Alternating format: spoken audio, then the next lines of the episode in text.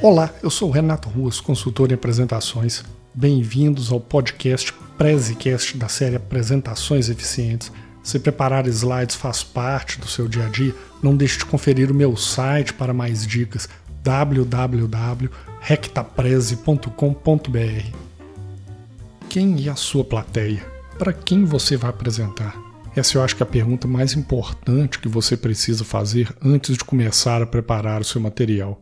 Aquilo que eu chamo de regra zero da apresentação é o seguinte: a apresentação é sobre a plateia. Não é sobre você ou sobre sua história bonita. A apresentação é sobre quem está te assistindo. Ou você traz conteúdo que seja relevante para eles, ou você não vai conseguir prender a atenção por mais legal que seja a sua história. Eu gosto sempre, inclusive, de lembrar uma frase da Nancy Duarte, a grande referência sobre apresentações. Ela fala assim: a plateia não veio para te assistir, vieram para saber o que você pode fazer por eles. Em outras palavras, ou você resolve um problema para sua plateia, ou você não vai conseguir levar sua apresentação com atenção e passar sua mensagem como você pretende. Por isso, antes de preparar o seu material, é muito importante você levantar o máximo de informação possível sobre o seu público, sobre quem vai te assistir. E no caso, quais são as informações relevantes que você precisa saber? Isso depende muito. Depende do tipo de apresentação que você vai fazer, depende dos seus objetivos com aquela apresentação e com o conteúdo que você vai transmitir. Porém, tem algumas coisas que são relevantes e podem ajudar em qualquer situação. Saber, por exemplo, qual é o histórico das pessoas que estão assistindo ali, de onde elas vieram, qual o interesse que elas têm naquele determinado assunto. E falando em interesse, é importante saber qual é o conhecimento prévio que ela tem sobre os assuntos. Elas já estão a par daquilo que você vai falar, já conhece o assunto com profundidade, ou conhece apenas superficialmente, ou então não tem ideia do que, que seja aquilo, é um mundo completamente novo para elas. Outras coisas que podem ser interessantes, por exemplo, é saber a idade do seu público e formação, qual é a base, que conhecimentos que eles trazem. Finalmente, pode ajudar também a saber qual é o estilo pessoal de quem vai te assistir.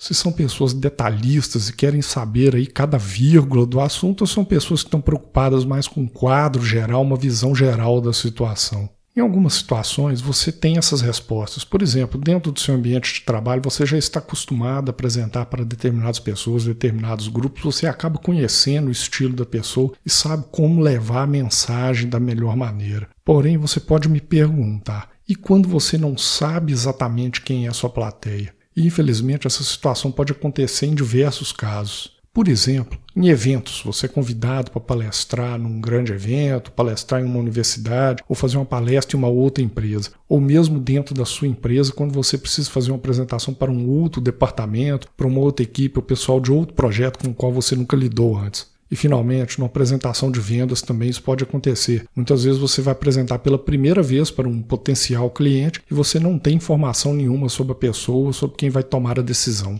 E a recomendação nesse caso é fazer o dever de casa e pesquisar quem é a sua plateia. E caminhos para isso não faltam. Antes da apresentação, por exemplo, dá para fazer muita coisa.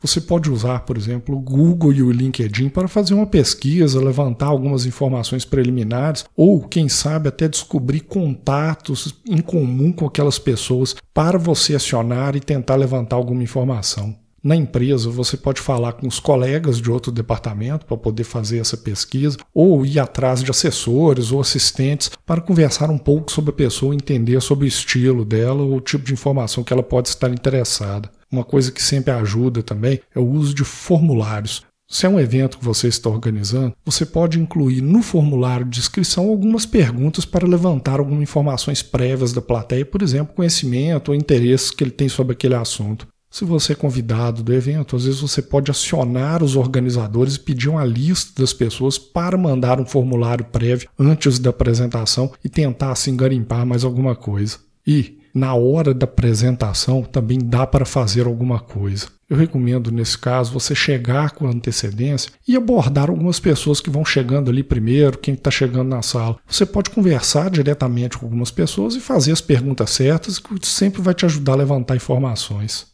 E mesmo quando já começou a apresentação, algumas perguntas gerais podem ser feitas. É o famoso levanta a mão. Então você pode mandar perguntas, por exemplo, como Quem aqui já conhece o assunto tal? Quem aqui já estudou isso? Aí pede para levantar a mão, você faz uma avaliação ali rápida. Obviamente, a apresentação já começou, não dá mais para você mexer na sua apresentação, nos seus slides, mas você pode recalibrar ali o seu curso. Em outras palavras, você pode mudar um pouco o seu discurso, ajustar os seus exemplos ou dosar a profundidade com que você vai abordar determinados assuntos, indo mais a fundo ou passando só por cima, se você perceber que a plateia já tem algum conhecimento prévio.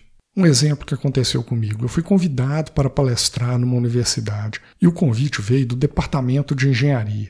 Quando eu cheguei para a apresentação, se eu assumisse que 100% do público era do departamento de engenharia, eu teria me dado mal. Por quê? Eu fiz uma pergunta antes de começar de quem era, de qual área, e concluí que mais da metade da sala não era do departamento de engenharia. Eram de áreas aí de humanas, biológicas, enfim. Como que isso me ajudou? Na hora da apresentação, obviamente, eu mudei os meus exemplos, mudei um pouco o meu discurso para tentar fazer uma apresentação mais abrangente que atingisse todo mundo que estava ali na sala. Concluindo, sempre levante informações sobre a sua plateia. Converse com as pessoas certas, faça sua pesquisa prévia e não esqueça da possibilidade de usar formulários para poder tentar levantar alguma coisa. E aproveite, como eu mostrei, até o momento da apresentação para fazer uma pesquisa rápida e um ajuste ali de última hora.